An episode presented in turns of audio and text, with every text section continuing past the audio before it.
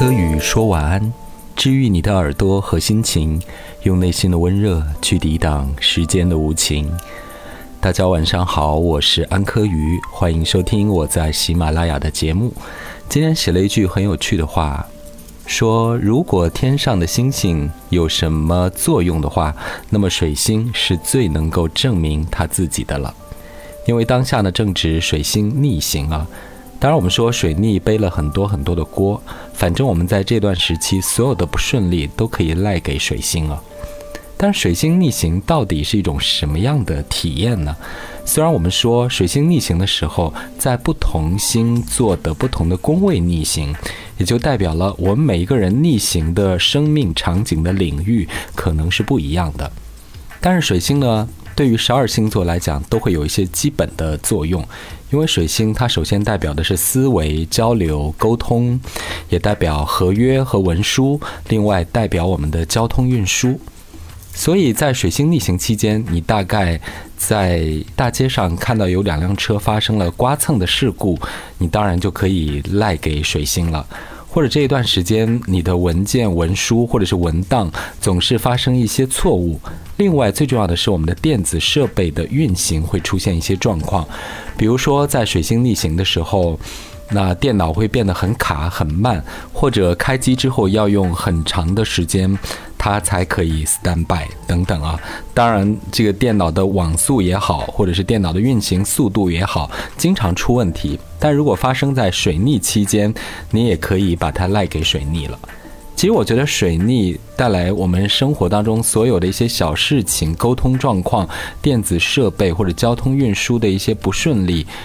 听起来是一些小事情，但我觉得水逆最让人困扰，甚至会让人抑郁的，就在于它整体上呈现出了一种非常紊乱的情况。而我们人呢，又是一个非常敏感的动物。假使在这一段时间，你所有的一些小事情都不顺利，那么当所有的小事情汇总在一起的时候，就可以把我们的情绪击垮。那么这是一些生活的具体事件。另外呢，其实水逆期间呢，对于我们的感情也会有影响啊。其实所谓的逆行呢，并不是说那颗星在逆行，而是从我们站在地球上的速度来看，它跑得慢了一点，所以呢就跑到了后面去。所以你看到它是逆行的状态。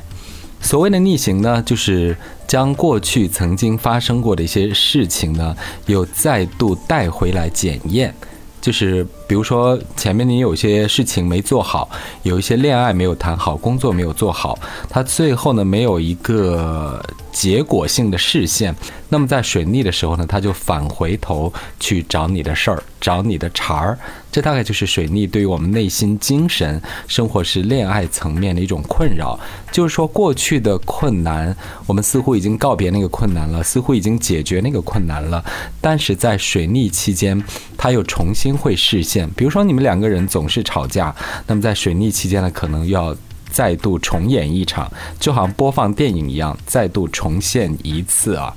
所以，种种的生活小事件的一些不顺利，再加上我们精神、感情方面的不顺利，在水逆期间，当它一起向你袭来的时候，你可能就会有一种抑郁的情绪。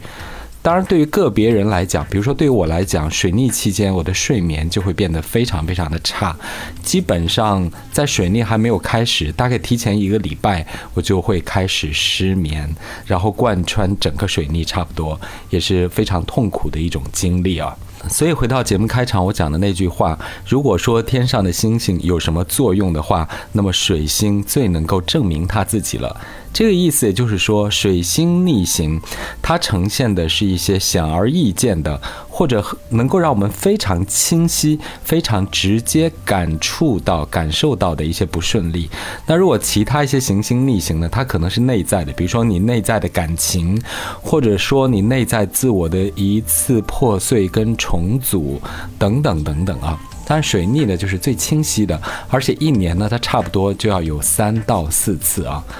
呃，其实这样讲起来，我们度过了无数个水逆了，水逆背了很多的锅。大概我觉得现在全人类十二星座都已经适应水逆这一回事情了，对水逆没有那么恐慌了，也是因为我们积累了很多很多的一些经验啊。当然呢，还是不能够掉以轻心，因为我们现代人都非常的敏感、脆弱、易怒，或者是容易掉入情绪的深渊。如果第二天又碰上了两三件不好的事情、不顺利的事情向你袭来的时候，你还是要保持自己能够站稳脚跟，一定要稳住自己的状态和心意。好，谢谢大家收听今天的科语说晚安，记得点赞、转发支持哦。